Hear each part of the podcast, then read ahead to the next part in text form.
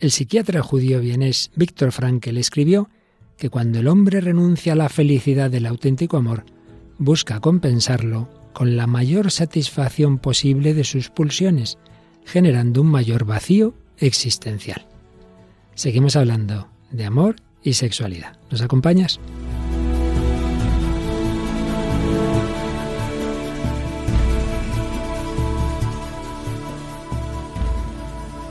El hombre de hoy y Dios, con el padre Luis Fernando de Prada.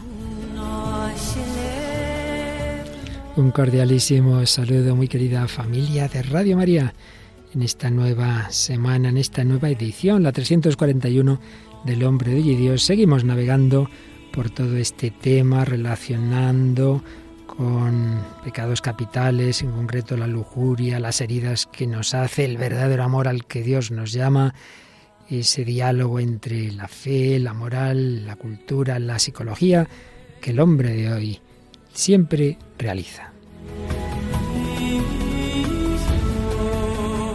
Y en este equipazo de este programa, que como los equipos de fútbol tiene rotaciones, hoy tenemos una prácticamente fija, aunque la semana pasada no sé dónde estaba, Paloma Niño, volando como buena paloma. Por ahí, por ahí estaría volando seguramente.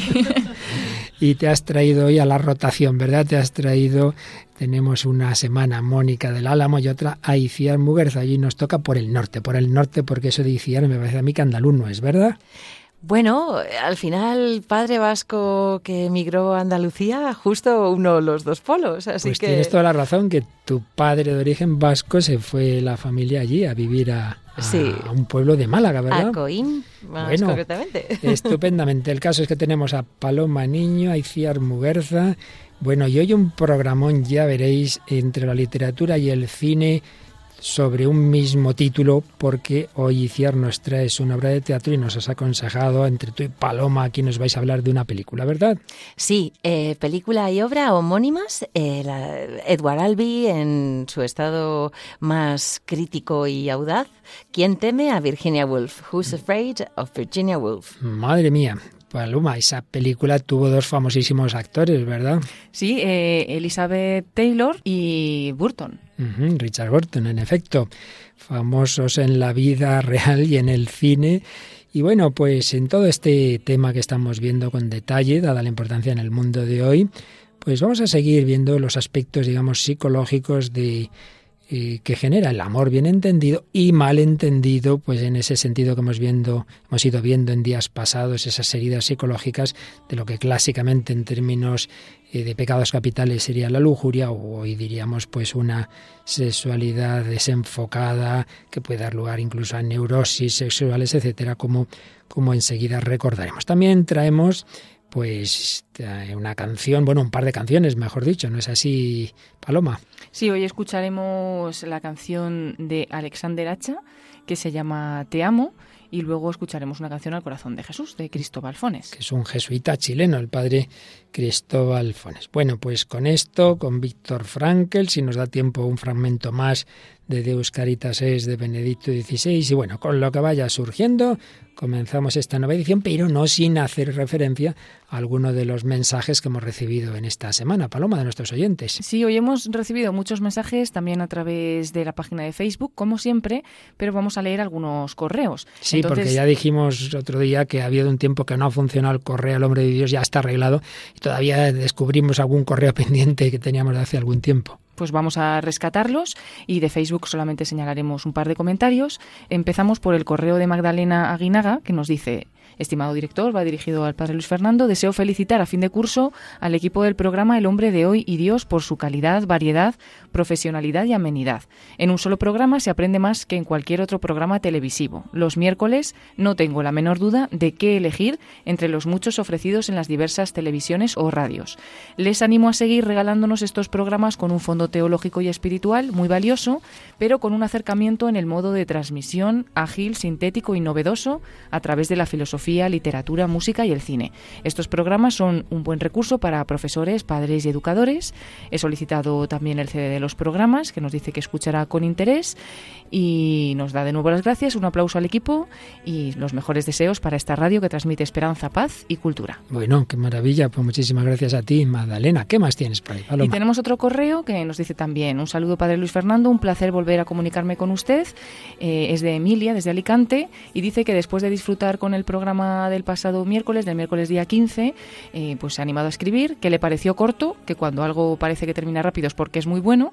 Enhorabuena de verdad y esperamos los oyentes seguir esperando el día de su emisión. Bueno, pues aquí llega, aquí llega este nuevo, este, este nuevo programa. ¿Algo más? Vamos a señalar un par de comentarios de Facebook más cortitos.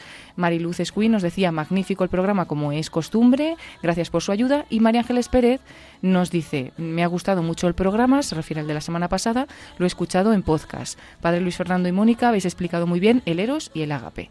Y al final, eh, que todo lo hace maravilloso el Señor para el hombre. Gracias por este programa. Pues eso, el Señor y la Virgen María, que son los auténticos directores de Radio María, y esperemos que también de este programa. Vamos adelante con su edición 341.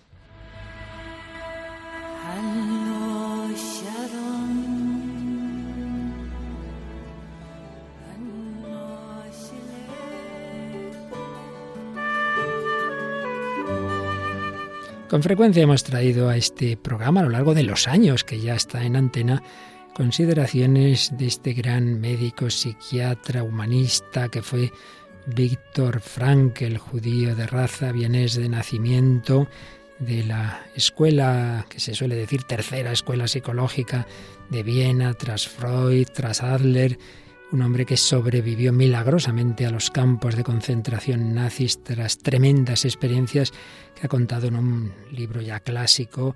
Su edición española se llama El hombre en busca de sentido, pero tiene muchísimas otras obras.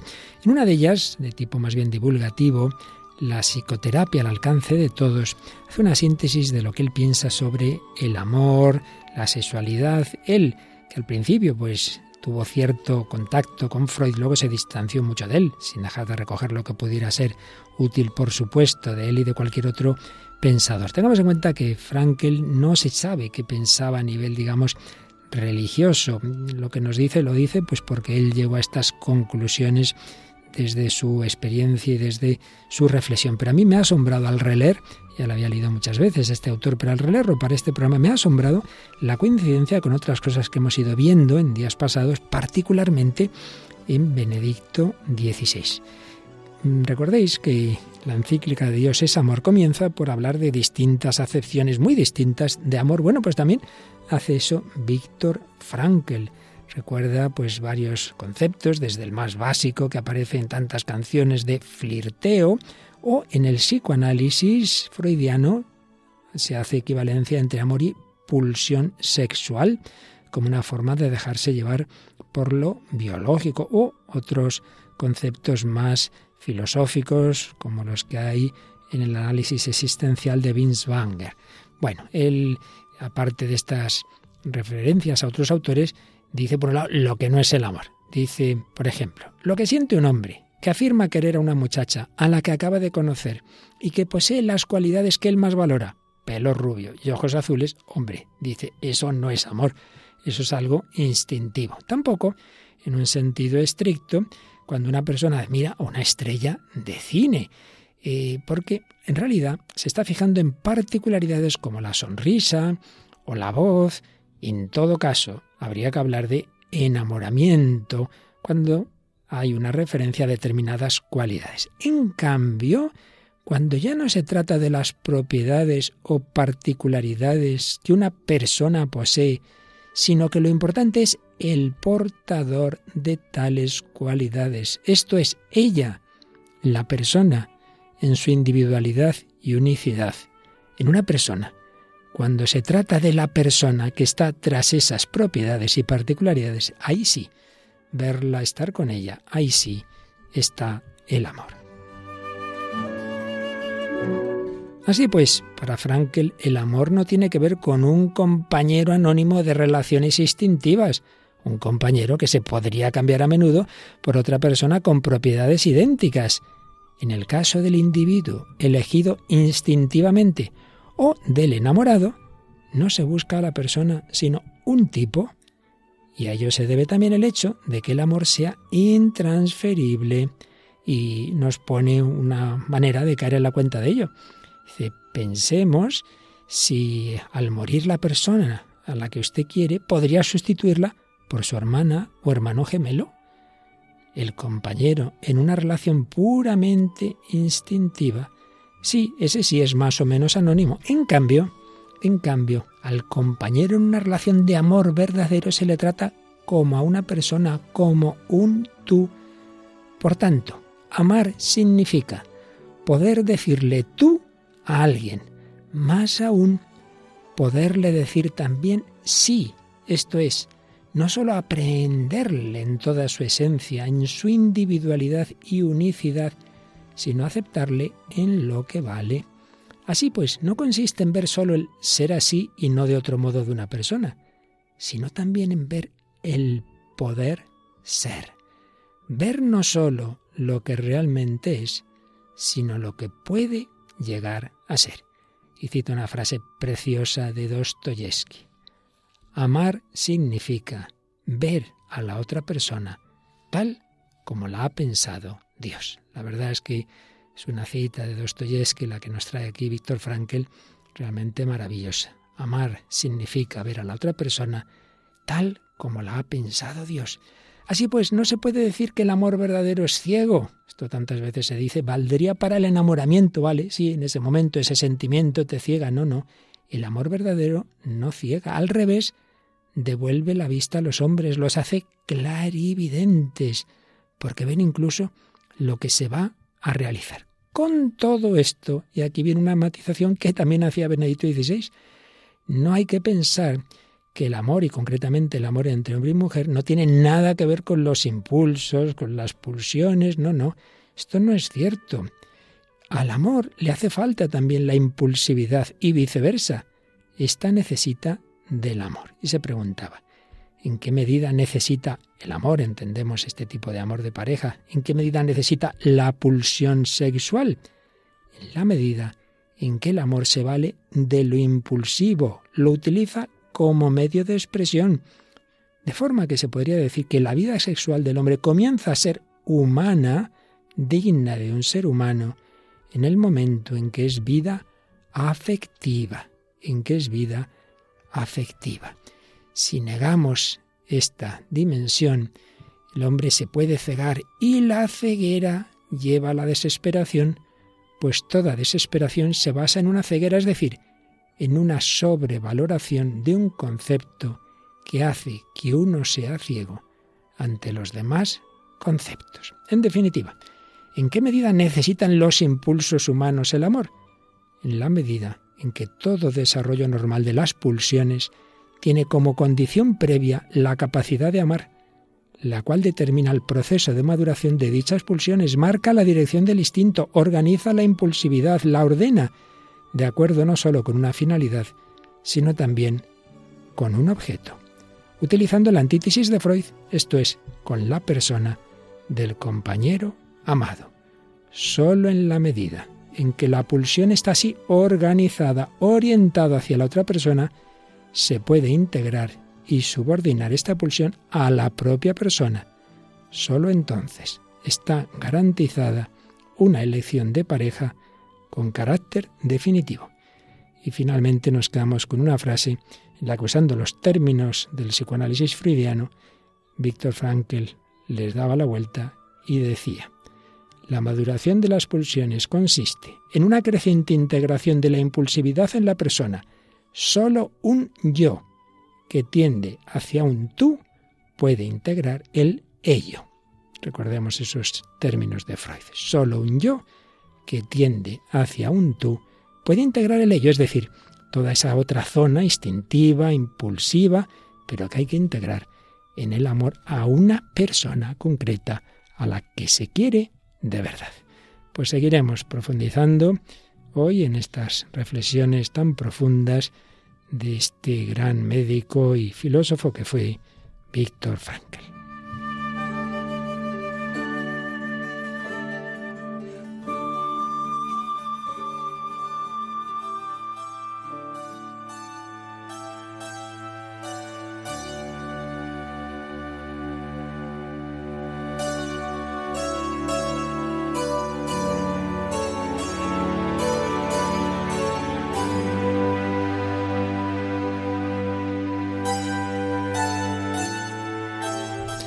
Pues aquí estamos en Radio María, en El Hombre de Hoy y Dios, hablando de amor, sexualidad, eros, agape, ello, tú, yo, bueno, estos términos psicológicos, porque ya sabéis que estamos en esta etapa de nuestro programa, en ese diálogo con la cultura en que fundamentalmente lo estamos haciendo con la psicología. Pero, pero, pero, las ideas filosóficas, incluso psicológicas, pues cuántas veces van inundando tantas dimensiones del arte humano, como es la literatura, esa palabra, como es el cine en que se integran tantas otras dimensiones artísticas, la imagen, el teatro, la música.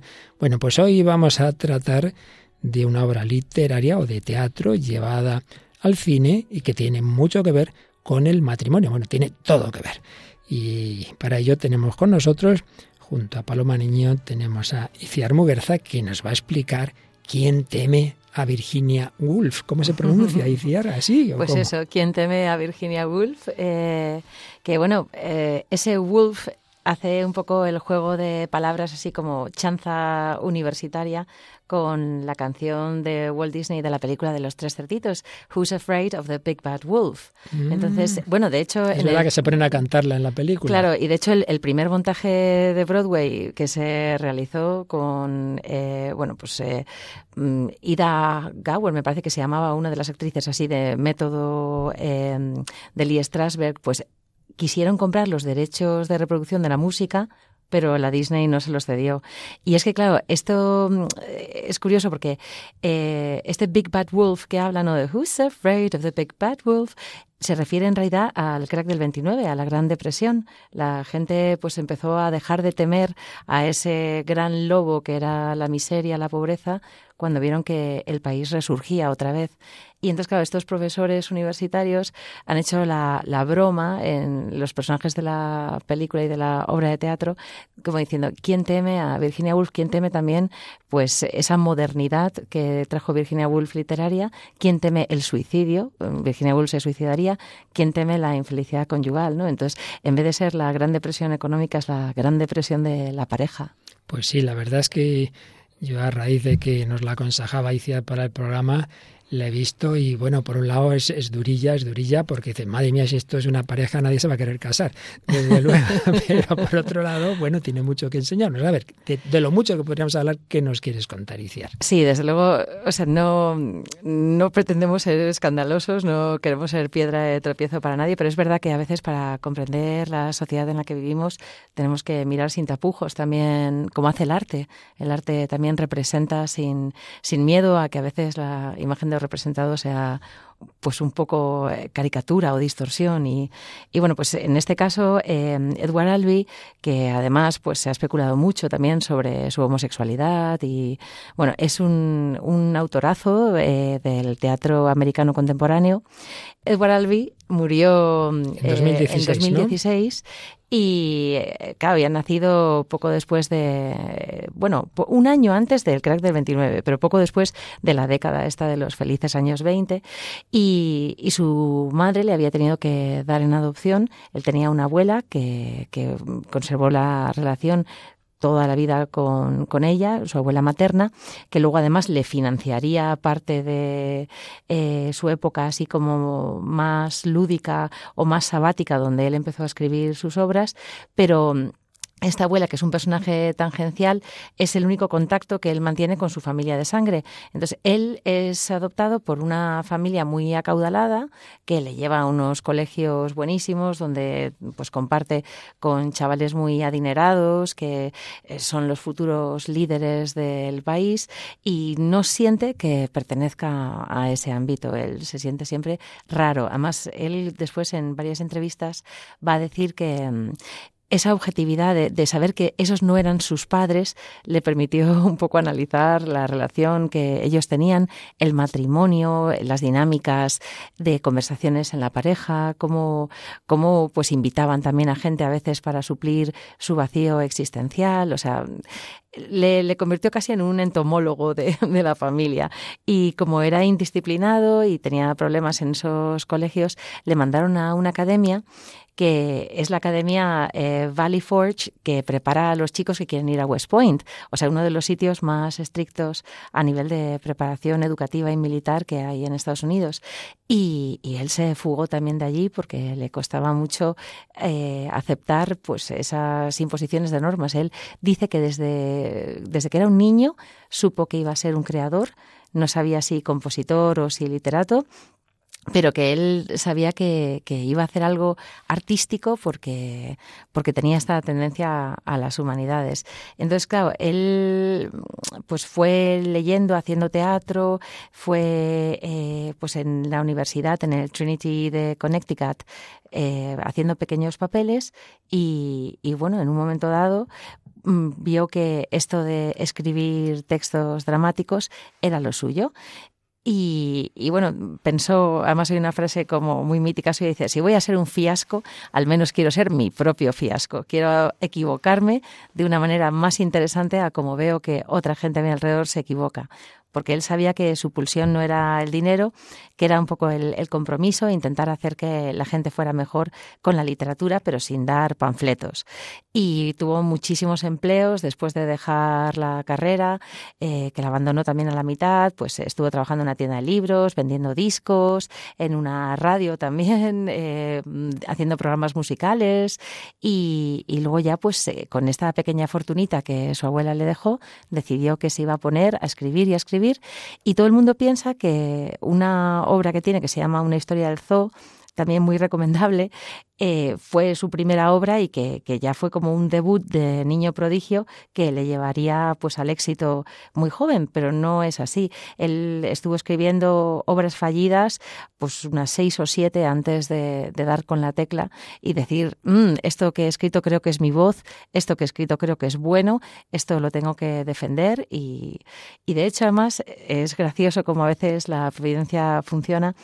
La obra de Quien tema Virginia Woolf no tenía financiación prácticamente y mm, en Broadway no se iba a poder estrenar, pero hubo un productor al que le hizo muchísima gracia el título y, bueno, pues como era un productor que necesitaba, no voy a decir eh, blanquear, pero sí que necesitaba eh, pues generar ingresos con algo serio, porque se dedicaba al vodevil, pues accedió a, producirla y luego pues ni siquiera la había leído, estaba escandalizado porque decía que esa obra con insultos, con tacos, con una moral dudosa, con una homosexualidad latente, que cómo se le había ocurrido a él meterse en eso, pero ya era demasiado tarde. Y y, bueno, pues la obra tuvo un éxito de crítica muy grande. Entonces, ¿qué claves nos das de qué quiere transmitir esta obra literaria que luego oímos algún fragmento en el cine? Bueno, pues eh, Albi siempre dice que él en realidad no quiere transmitir como tal nada, o sea que la obra no tiene moraleja. Pero si uno, por ejemplo, se fija en los cuatro personajes, mm, el matrimonio, que en el film va a encarnar otro matrimonio en la vida real, como decíamos antes, que son Liz Taylor y Richard Barton, pues se llaman eh, él George y ella Martha. Entonces, George y Martha son en realidad eh, la primera pareja fundacional de los Estados Unidos, George Washington y Martha Washington. Entonces, serían un poco como los Founding Fathers, los padres fundadores de esa sociedad americana que estaba basada en unos valores, pero que después se han ido diluyendo y se han ido corrompiendo. Entonces, luego la otra pareja que encarna un poco la nueva América también tienen nombres simbólicos, porque Nick por ejemplo, que es el profesor de biología y que Edward Albee lo pone como un cuerpo magnético, alguien a quien no se le puede dejar de mirar, que eso no es un buen casting el que hicieron en la película porque no, no transmite ese efecto de, de, atracción, no ese polo de lo físico que estaba en la obra de teatro. Eh, pues claro, ese personaje que además es como la ciencia, el empuje y tal, eh, se llama Nick, muchos han argumentado por Nikita Khrushchev, porque es un poco como eh, ese horizonte tentador que ofrecía Rusia con la ciencia, y luego Honey, que es su, su esposa, como la describen en la obra de caderas estrechas. Honey es una mujer indeterminada. Honey significa miel, pero no se sabe si Honey es nombre de pila o es simplemente un apelativo. No tiene en realidad nombre. Y eso también es un poco esa textura blandurria que Edward Albee quiere denunciar de la nueva sociedad que, que abraza pues un conformismo y que, y que tampoco quiere crear ni generar, porque este personaje eh, es una chica como muy complaciente, muy modosita, pero luego en, estos giros que hace la obra se va a ver que ella, por ejemplo, no quiere tener hijos, que tiene pánico a tenerlos, porque también sus caderas estrechas le hacen pensar que, que si tiene un hijo, pues igual muere durante el embarazo, y, ella toma algo, el, personaje de George intenta sonsacarle qué es, no se sabe si es eh, pues una compota de ciruelas amargas o son pastillas abortivas, pero ella está continuamente negándole al marido la posibilidad de reproducirse. Entonces, hay también como una guerra fría entre las parejas. O sea que es que, vamos, hay muchos niveles de lectura para la obra porque como todo eh, argumento bien construido, pues es, complejo. Y luego, pues ellos están en, en Nueva Inglaterra, no se dice exactamente cuál es la localidad y, allí hay una universidad. El padre de, del personaje de Martha, del, de Liz Taylor en la peli, es rector de esa universidad y entonces pues es un hombre que quiere pues gente brillante a su alrededor y quiere pues mantener un claustro de, de profesores que sean muy leales a la institución, que vayan a quedarse allí, que pues eh, muerdan un poco la zanahoria de que él les va a convertir en jefes del departamento. Entonces está todo el rato como esta ambición de convertirse en jefe del departamento. George del de historia, Nick del de biología. Y, y Martha juega con ese poder que le confiere el que su padre sea el rector, también para atraer hombres, para seducir y para manipular en este mmm, juego perpetuo que el matrimonio se trae a su marido, al que acusa de ser un fracasado, una persona que no ha llegado a nada, que no le ha podido satisfacer tampoco ni complacer como marido. Y, claro, ellos dos tienen eh, un juego entre la realidad y la ficción, la verdad y la mentira, muy interesante porque, porque Albi lo utiliza para hablarnos de cómo el mundo de la materia y el mundo de la fantasía están todo el rato en confrontación y que el único árbitro posible es el lenguaje. Pero el lenguaje también nos hace ver eh, a veces espejismos y el lenguaje se presta a una serie de juegos psicológicos como los de Eric Berne en el libro de eh, Juegos a los que jugamos, que en este caso están muy bien definidos en la obra. Por ejemplo, uno de los juegos es humillar a los invitados, otro juego es hundir al anfitrión. Entonces, van machacándose con estos juegos las dos parejas en un pim pam pum donde les permite estos ataques desgranar las partes más íntimas de su biografía. Pues vamos a escuchar algunos de esos ataques porque Paloma traemos esta obra llevada a esa versión cinematográfica a la que ya hemos hecho referencia. ¿Nos das algún dato así más concreto de, de esta, de esta obra de cine? Sí, esta obra es del año 1966. El encargado de llevarla a la gran pantalla fue el director Mike Nichols, que entonces venía de Broadway también y debutaba en el cine con esta película. Recurrió, como decimos, a, como protagonistas de la historia a la pareja del momento, Liz Taylor y Richard Barton, eh, por entonces el matrimonio más famoso del cine, que de hecho era la cuarta película que hacían juntos, después de Cleopatra, Hotel Internacional y Castillos en la Arena. Esta película fue candidata a 13 Oscars y finalmente ganó cinco estatuillas, entre ellas pues la mejor actriz protagonista para Elizabeth Taylor. Bueno, pues vamos a escuchar una de las interminables discusiones que tienen eh, George y Marta, o Martha, como nos pronunciaba en su magnífico inglés Iciar. Entonces, lo que pasa es que ya os aviso que ahí hemos recortado un poquito, hay dos partes en el corte que vamos a oír, pero que empiezan pues con uno de los juegos misteriosos de la película. Tenían o no tenían George y Marta un hijo. Hay un tema ahí que no vamos a desvelar porque entonces ya destriparíamos todo. Así que vamos a escuchar este momento, uno de los muchos momentos de tensión entre ellos. El gran problema de George respecto al pro. respecto a nuestro hijo, a nuestro magnífico hijo, problema que disimula muy bien, es que no está totalmente seguro de que sea suyo. ¿Qué perversa eres. Te lo he dicho mil veces que no tendría hijos con nadie más, ya lo sabes, amor. Eres peor de lo que yo creía. Vaya, vaya, vaya, vaya. ¿Sabéis por qué odia a mi padre este malnacido? Cuando George entró en el departamento de historia hace siglos, a papá le cayó bien. ¿Y sabéis qué locura cometí yo, tonta de mí? Me enamoré de él. ¡Qué romántico! Sí, es cierto. Tendríais que haberla visto. Se pasaba la noche sollozando bajo mi ventana. No me dejaba trabajar. Hasta que me casé con ella. Sí, me volví loca por él. Él, aquello de allá. En el fondo es una romántica. Claro que sí. Estaba chiflada por él. Y parecía un buen partido, además.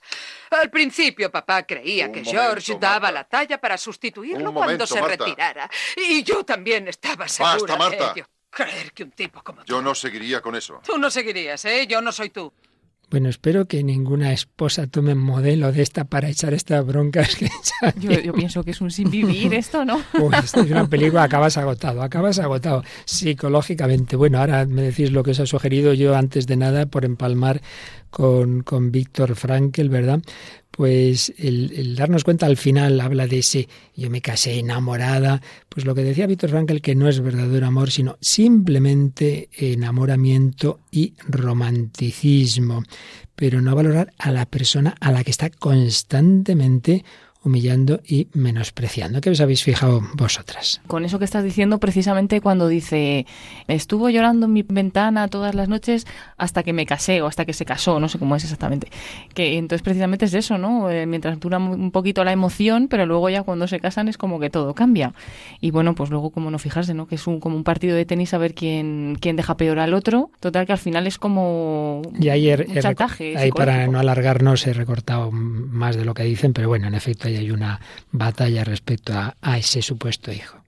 Es que amar es un asunto muy complejo. Yo siempre pienso en la frase esa de nada humano me es ajeno.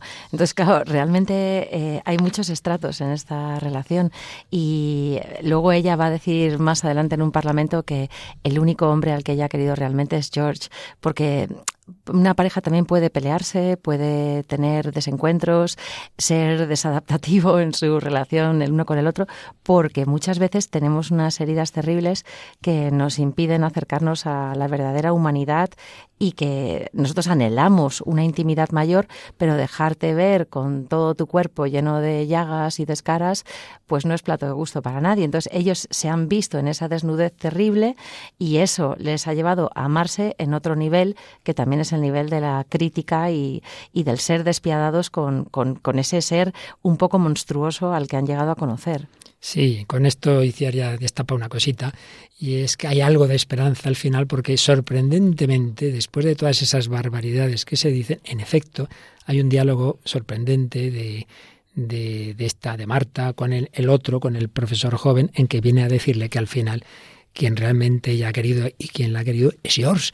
Uno dice qué manera peculiar de querer, pero es lo que dice Cier, quizá muchas veces hacia afuera no conseguimos sacar lo que tenemos dentro por heridas. Bueno, pero hay una canción, Paloma, que nos traes hoy, en la que precisamente este, en este caso un chico joven, que ya hemos traído aquí alguna vez, que yo conocí en una ocasión en un santuario, pues eh, expresa, sí, con un cierto romanticismo, pero a la vez lo que es ese amor de ir a la persona entera, en todos los momentos, eso que decía Víctor Frankel, de no quedarse en las cualidades, sino en la persona. ¿Qué canción, qué cantante tenemos? Pues vamos a escuchar una canción de Alexander Hacha, que bueno, es hijo del legendario cantante Manuel, nacido en 1985 en México, y esta canción que vamos a escuchar se llama Te amo, es del año 2008 y pertenece al álbum llamado Boy.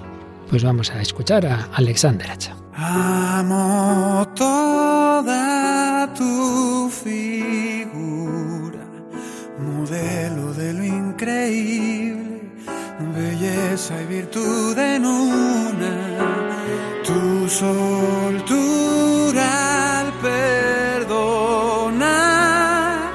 no dejas morir a nadie y vas sembrándonos ilusiones, tú no sabes lo que causas, creo que aún no te has dado cuenta, haces que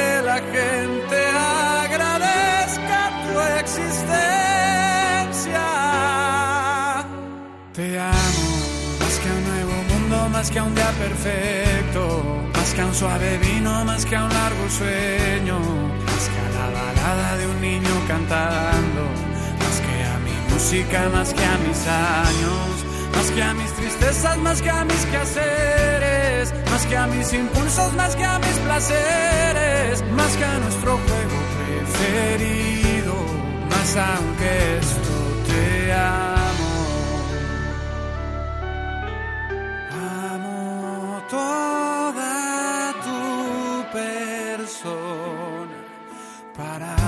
De la vida, poderosa cenicienta, tu destreza para amarnos, no olvidas dolor de nadie y te desvives por alegrarnos, no has notado lo que eres y me aterra que lo notes, haces que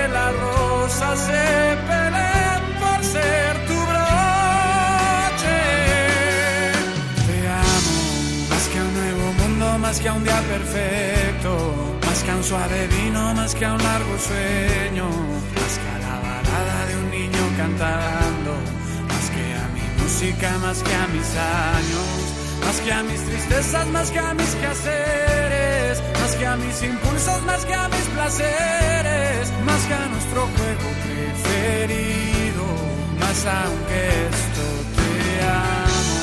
Más que a un largo viaje, más que a un rubio campo, más que a un viejo amigo, más que a cualquier santo, más que a tu pureza adornada de errores, más que a tu tenacidad que no se rompe, más que a tu alegría, más que a tus colores, más que a tu sensualidad crees escondes, más que a nuestro beso primero, más aunque esto te amo, más que a nuestro beso primero, más aunque esto te amo, más que a nuestro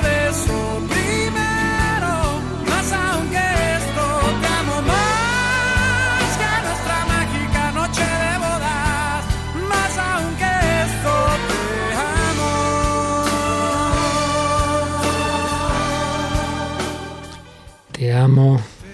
Amo, toda tu persona. Y ese es el verdadero amor, no simplemente unas cualidades que evidentemente salen también y que son importantísimas, y sobre todo en el inicio, en que Dios se sirve también de esa atracción, de unas cualidades, pero que deben ser como esos motores que lanzan el cohete hacia lo alto y que luego el cohete sigue adelante si hay un propulsor que dure mucho más, que es el amor verdadero, no simplemente esas cualidades. Por eso te amo más que a mis impulsos, más que a mis placeres, más que a nuestro juego preferido. Bueno, ¿qué os ha parecido la canción? ¿Te gusta, Icía? Te notaba en la cara que sí, ¿eh? Sí, es que luego, claro, uno dice, "Mm, ¿hay algún mortal que pueda amar así? Porque realmente este amor parece solo eh, capaz Dios mismo de hacerlo. Quizás los artistas, pues también construyendo estos mundos ideales, en estas baladas preciosas, pueden dar de repente como una vislumbre poética de lo que puede ser el amor celestial. Pero bueno, no sé yo si es que me he convertido en una solterona o qué. Pero vamos, o sea, yo francamente a, veces me, me fascina esta capacidad que tiene alguien de, encontrar eh, pues ese correlato en, en, en otro ser de carne, hueso y con el espíritu entre los dos, el espíritu de amor siempre reverdeciendo las ilusiones. Pues más allá de, de un artista y de una canción, hay que yo doy testimonio de que esto existe. Yo lo he visto en matrimonios mayores, ancianitos, y cómo realmente en efecto se ha cumplido esta, esta letra, se ha cumplido este amor verdadero. ¿Te ha gustado a ti, Paloma? Hombre, claro que me ha gustado, me ha encantado. Y yo creo que al final, aunque parezca difícil encontrarlo, pero que en realidad es a lo que aspira todo corazón humano, o sea, que por algo es, es posible, ¿no? Claro. Supongo que no es fácil, pero es posible. Otra cosa es que la plenitud total y absoluta, como bien apuntaba Iciar, solo nos la da el amor divino humano, del que hablaremos al final, o iremos a cantar, mejor dicho, pero eso no quita que todo aquel que se deja imbuir de ese amor del corazón de Cristo se va acercando a este tipo de amor. Pero vamos a volver, vamos a volver a lo que por desgracia es más habitual y volvemos a esa obra de teatro llevada al cine, quien teme Virginia Woolf, Y aquí, bueno, es que todo ocurre, en, supongo que en la obra es así, como en la película, una noche, ¿verdad?, en que el matrimonio principal tiene estos dos invitados más jóvenes, esas peleas, esas discusiones, se van, vuelven, bueno, y cuando vuelven de estar en, un bar, que beben, por cierto, todos una, una barbaridad, pues se quedan fuera en la calle eh, George y Hanny, ¿verdad? Y por la ventana ven a Marta liándose con el otro, con, con Nick. ¿no es así? Entonces vamos a escuchar el diálogo que tienen abajo eh, George y Hani, sí. Es que, claro, em, la película y la obra tienen una estructura como de ensueño, porque toda la acción transcurre de la madrugada del sábado al domingo. Ellos han salido de una fiesta en casa del rector, donde el rector ha presentado a la joven pareja para que esta otra pareja ya más instalada de Martha y de George les haga un poco de cicerone de la nueva ciudad donde se van a instalar. Entonces, como muchas obras del absurdo, mm, o sea, no, no tienen en realidad una estructura dramática con muchas cosas que sucedan. O sea, lo importante es este juego de quebrantamiento de reglas, estos diálogos repetitivos y esta acción, así que es un poco como onírica, que está sucediendo todo en la madrugada. Whisky tras whisky, tras whisky, cigarro tras cigarro. Y entonces ellos se van embruteciendo a medida que va pasando la noche y van quitándose capas de, fachada social. Entonces quería solamente decirlo porque es que y entonces ahí ocurre esa relación que diría Frankel a nivel instintivo de Martha y Nick y escuchamos el diálogo de quienes están también muy bebidos, George y, y Tú sabes lo que pasa, ¿verdad? No quiero saberlo, no. ¿Los oyes? No, no quiero oírlo. ¡Míralos! No, no quiero mirar, no, no, no. No quiero tener hijos, no quiero tener hijos por favor. Tengo miedo. No quiero, no quiero sufrir más. Ahora lo entiendo. ¿Él lo sabe? ¿Ese semental que tienes por marido lo sabe? ¿Cómo te las arreglas? Dime, ¿cómo te las arreglas? ¿Pastillas qué tomas? ¿Tienes alguna pócima secreta o qué? ¿Agua de ruda o voluntad? ¿Vas a vomitar? ¿Dónde está? Quiero a mi marido. ¿Oyes lo que dice? ¡No, calla! ¿Sabes lo que están haciendo allá arriba? No quiero saber nada. ¿Me oyes? Déjame tranquila. Bueno, madre mía, este nuevo diálogo también muy fuerte. Y Ciar, ¿cómo nos lo contextualizas y, por qué crees que Eduard Albi escribe esto? Claro, es que el hecho de haber sido un niño adoptado y de no haber estado inserto en una familia con amor de madre, porque además él no se llevaba nada bien con su madre adoptiva y era una figura que le obsesionaba, que ha escrito mm, sobre ella en varias obras sucesivas, pues a él le hizo también tener serias dudas sobre la procreación sobre el poder dar vida a otros. Y claro, aquí han traducido lo del agua de ruda, pero en la obra, en el original, habla de una especie de compota de, ciruelas amargas que permitiría como excretar a ese ser que está dentro de ti como, como si fuera parte de, mm, tu tracto digestivo. O sea, que es que realmente, o sea, Albi está también denunciando un poco la, monstruosidad a veces de, eh, dar a luz a algo de una forma eh, pues llena de terror, llena de miedo, en la que ese ser humano no hay tiempo para que se desarrolle, para que germine, sino que todo es como, bueno, pues cada individuo relacionado en el seno de la pareja, eh, ella no queriendo dar a luz porque tiene miedo de sus caderas estrechas, tiene miedo de morir durante el parto, él buscando una descendencia pero sin comunicarse con ella, casado con ella, pensando que ella estaba embarazada Luego él piensa que ha sido un embarazo psicológico porque se casa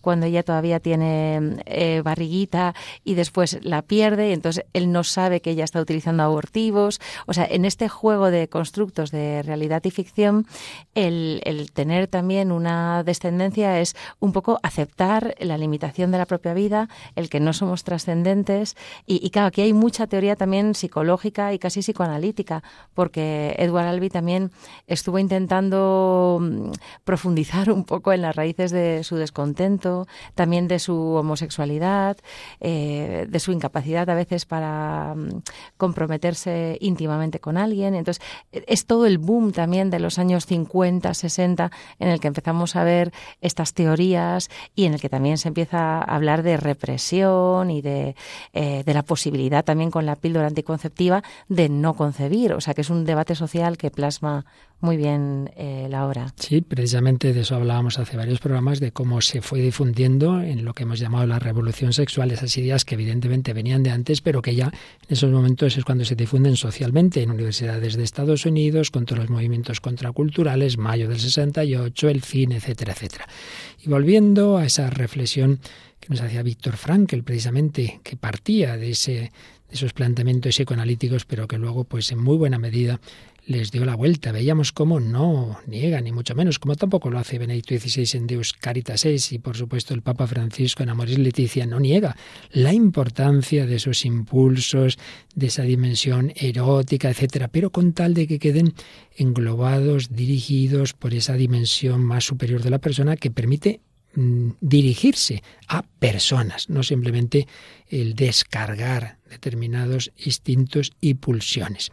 Pero cuando no se da esa integración de lo impulsivo en la persona, en un proceso de personalización, decía Víctor Frankl, cuando hay desaliento, es decir, cuando uno piensa que es imposible esto del amor, como oíamos en la película sobre Freud y no sé si fue la semana pasada, el vendedor de tabaco, si ahí la veíamos, o hay una decepción porque se quiere a una persona pero ésta la rechaza al primero, dice Víctor Frankl que esas personas que ya pierden toda ilusión de que exista el verdadero amor caen en la estupefacción, es decir, en el éxtasis de un placer puramente instintivo, en la simple satisfacción de sus pulsiones. Y entonces, es impresionante como Frankl le da la vuelta a su maestro Freud, no se reprimen los impulsos, sino que se reprime el amor.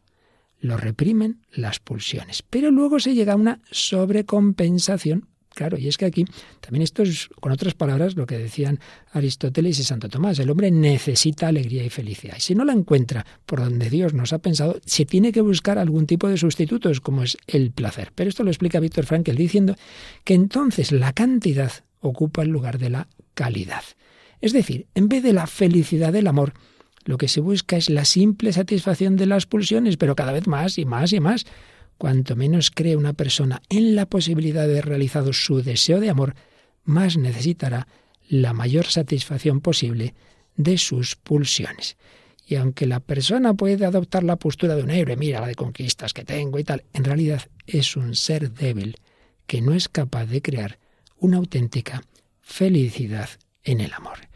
Y aquí llega ya al fondo de la cuestión y de todo su planteamiento psicológico, antropológico, psiquiátrico y filosófico Víctor Frankl, que es la necesidad del sentido de la vida. Por eso esta reflexión sobre el amor termina diciendo, cuando este deseo de sentido no se ve realizado, el hombre intenta llenar el vacío y se emborracha con la satisfacción de sus pulsiones, como se emborrachaban con whisky los, los actores de esta película y de esta obra de teatro. En otras palabras, el deseo de placer aparece cuando el hombre ve fracasado su deseo de sentido.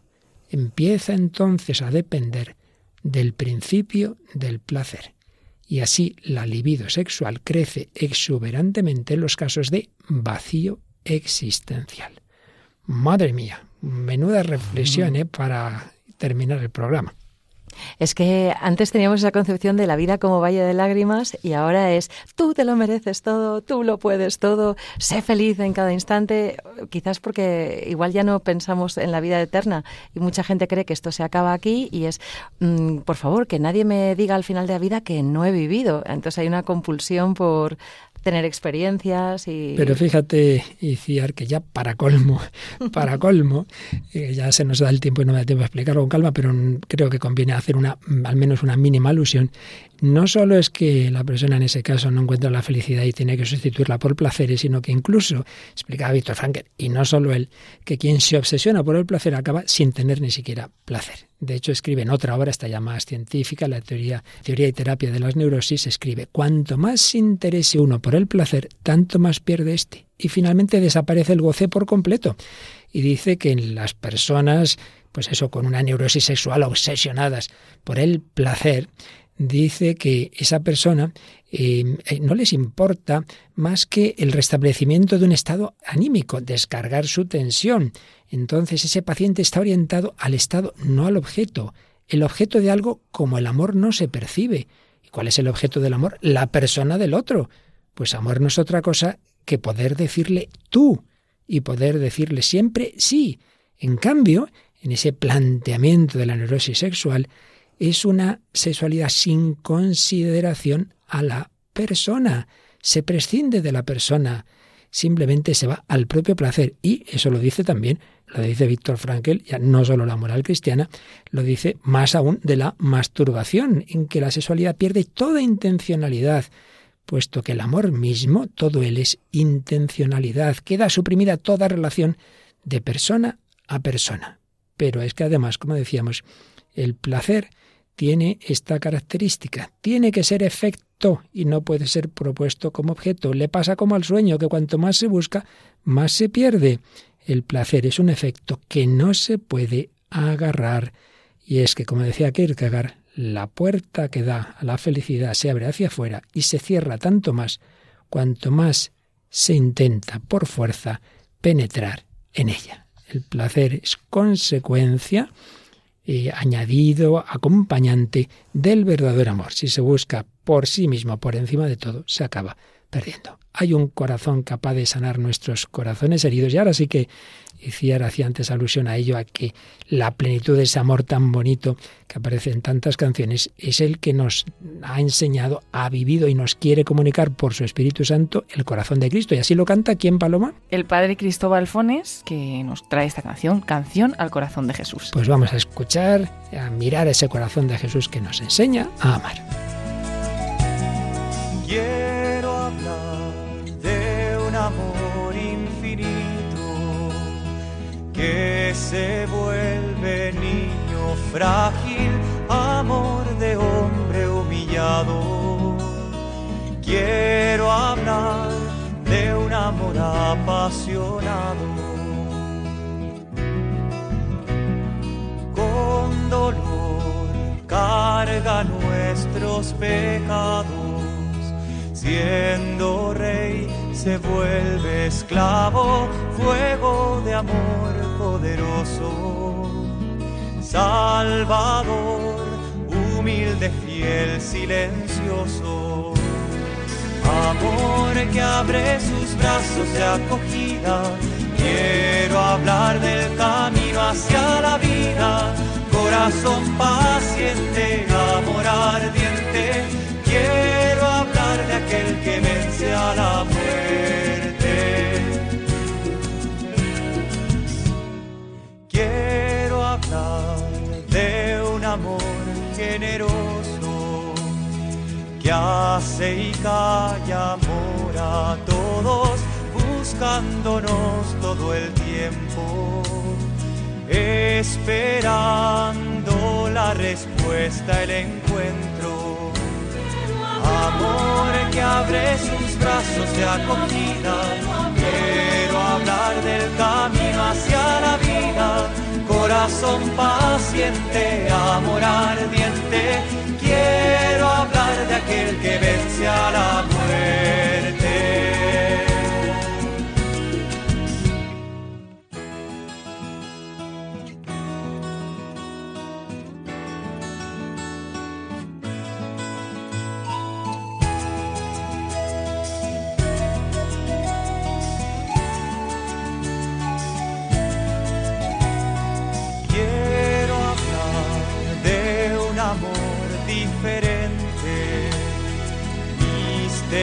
Misterioso, inclaudicable, amor que vence la cruz. Quiero hablar del corazón de Jesús, amor que abre sus brazos de acogida. Quiero hablar del camino hacia la vida, corazón paciente, amor ardiente. Quiero hablar aquel que vence a la muerte. Amor que abre Amor que abre sus brazos, amor apasionado, amor que vence a la muerte. corazón paciente,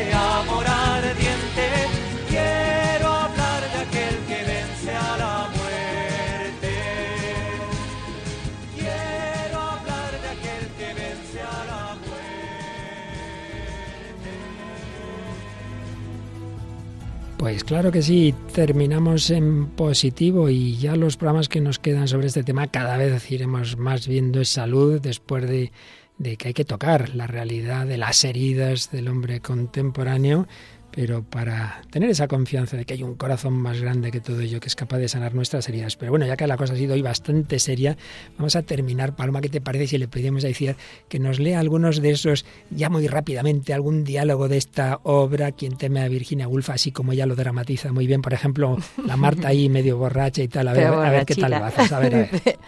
Yo en toda mi vida solo he amado a un hombre. Solo un hombre me ha hecho feliz, ¿lo sabías? Solo uno. Y me refiero a mi marido George, ese que anda por ahí en la oscuridad. George es bueno conmigo y yo le trato a patadas y él me comprende y yo le rechazo y él me hace reír pero yo me contengo y me abraza por la noche para darme calor y le muerdo hasta hacerle sangrar. Y siempre aprende estos juegos nuestros tan deprisa que yo cambio y cambio las reglas. Ay, es que George quiere hacerme feliz y yo no quiero ser feliz. Pero bueno, también sí, sí quiero ser feliz, George y Martha. Ay, qué triste, porque no le perdonaré que después de verme dijera, te voy a amar para siempre. Bueno, pues esta es la mujer también de hoy, el hombre de hoy, tantas veces heridos, tantas veces pasados de bebida, pero en el fondo con deseo de amar para siempre, de ser felices. Y a lo mejor si alguien se te regaña mucho es que te quiere mucho, ¿no os parece? amén. amén. Bueno, pues con el amén nos vamos también, Paloma, en Radio María España, un programa musical estupendo. Música de Dios con el padre Eusebio Guindano. Y bueno, se nos va el tiempo, pero acordaos que esperamos vuestras comunicaciones. Muy fácil. El hombre de hoy Dios, arroba radiomaria.es y con el mismo nombre, ¿verdad? En Facebook. Así es, buscando el hombre de hoy Dios. Pues muchas gracias a Iciar Muguerza, Paloma Niño y a todos ese uno de vosotros que busquéis no al hombre de Dios, sino sobre todo al Dios que quiere llenar el corazón del hombre. Que los bendiga hasta el próximo programa, si Dios quiere. Así concluye El hombre de hoy y Dios, un programa dirigido en Radio María por el Padre Luis Fernando de Prada.